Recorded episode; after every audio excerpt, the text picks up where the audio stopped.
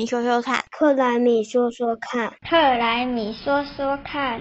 大家好，欢迎回到克莱米说说看，我是微微，我是气候妈妈。我是瓶子。为了可以提供大家正确的资讯和知识来源，我们成立了一个台湾气候未来协会喽。希望可以让大家未来在对等的资讯下进行讨论。同时，我们也会提供中小企业气候行动相关的辅导和规划，欢迎大家一起加入，等你哦，等你哦。之前我们讨论了好多集和近邻相关的题目，大家认为要推动二零五零近邻，哪件事是最重要的呢？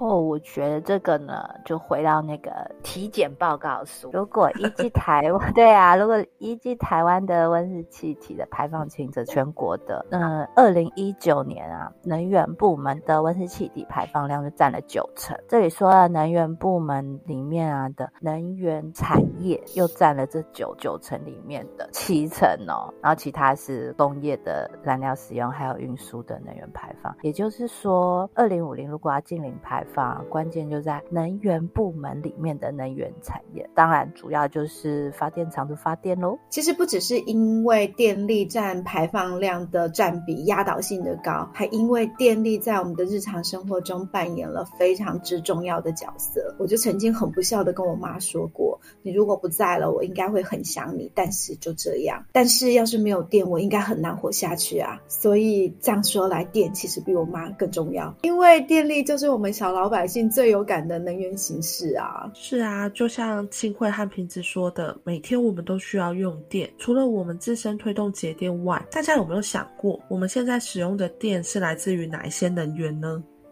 台电公司的网站有公布历年的系统，它在发购电量的结构，也就是大家关注的再生能源占比是从。一百民国一百年的三点七 percent 增加到民国一百零九年的五点八 percent，所以看得到是目前再生能源的占比还是相当的低。那主要的发电结构包括核能，那它的占比呢是从民国一百年的十九 percent 到一百零九年已经降低到十二点七 percent，不过同时。诶，火力发电的占比就是从七十五点九 percent 增加到八十点二 percent。那这边说的这么主要的占比还是来自于火力发电嘛？那就是之前提到的化石燃料的燃烧，包括燃烧煤炭或是石油或是天然气这些这些化石燃料呗。各位其实有没有想过？既然这些化石能源排碳量这么多，污染也这么严重，那为什么还会有这么高的比例呢？你有听过一句话吗？存在即合理。是的，这些化石能源之所以占比可以这么高，发展至今两百多年，是因为他们拥有的优点，硬生生的是狂压了他们所有的缺点，还有也狂压了再生能源。化石能源它形态非常稳定，能源密度和发电效率都非常高。在包装、运输、保存、使用上都非常的具有使用者友善性，然后想用多少就用多少，不用担心被天气影响，二十四小时都可以稳定发电。其实他们也是人见人爱、被捧上天的闪亮亮的学霸级存在啊！要不是因为现在排放量太大，造成了全球暖化，影响了气候，让全世界都笼罩在气候变迁的阴影下，到现在我们应该还是会很开心的继续使用这些化石能源。直到他们终于受完那一天吧。至于污染这档事，我觉得两百年来人类早就习惯了化石能源等于污染这件事情。对很多人，这一点污染可能还不足以让他们觉得要排除使用化石能源。主要的原因应该还是因为气候变迁吧。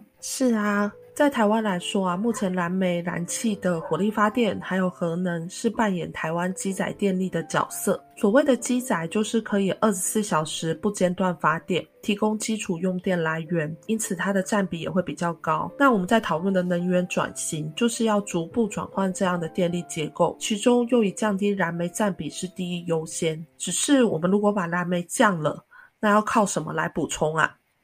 从发购电量的数据看起来，这几年的火力发电里面，蓝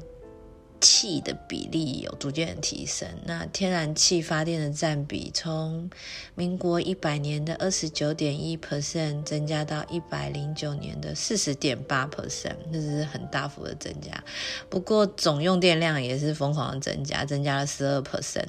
从呃两千一百三十亿度增加到两千三百八十九亿度，这相当惊人。这个时候我就不得不说，就是我们目标是要放在达到近零，那低碳能源，包括核能和再生能源，这个时候都会应该成为讨论的项目。但是，请大家要务必的认知到。我们近零的目标不是达到零碳本身，而是我们相信达到近零，这样子我们的社会就可以有更环保、更永续、更能够在台湾这个岛上安居乐业。核能虽然可以提供稳定的电力和很低的碳排放之外，它其实一点都不算是低污染，也不永续，更别提可以让我们在这个岛上安居乐业了。这次公投的结果其实就是反映了我们台湾人其实也是不认同继续发展核能的，那就只剩下再生能源啦。坏消息就是，台湾发展再生能源的脚步还是太慢，像刚才瓶子说的，我们的量就是起不来啊。而且就现实面而言，我们小台湾真的地很小，人又很多，其实可以铺太阳能面板和插风力发电机的地方也已经渐渐饱和了。所以最近渐渐开始会获得比较多重视的是地热，因为台湾就位在环太平洋的火山带上，要是发展的起来的话，就真是太好了啊。不过因为以前失败过，目前还在。观察中，但其实就算是二零五零达到近零了，我们能源占比中再生能源最多最多也是百分之五十到六十，其他的电力缺口还是得靠燃气和燃煤来补足的。是啊，就像清慧所讲的，那目前台湾能源转型的政策就是用减煤、蒸汽、载绿、非核的洁净能源发展方向当一个规划的原则，要来确保电力可以供应稳定。其中所谓的蒸汽，就是增加燃气的占比，这是能源转型很重要的一步。除了可以降低燃煤的空气污染和高碳排之外，也能为未来的再生能源发展争取时间，让相关再生能源配套措施和技术可以逐步的到位。国际能源总署建议啊，在未来十年内，还是要以增加天然气发电来快速的取代燃煤发电的这个方式，来辅助再生能源的发展。那二零三零年要达到阶段性的目标之后，就要开始降低呃火力发电的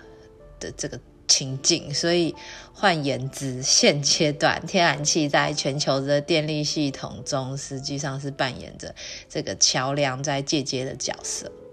是啊，那大家有没有想过，我们都在讨论近零近零，为何不是电力的零成长，而是讨论怎么改变能源结构呢？制造业和运输部门在减碳的过程中，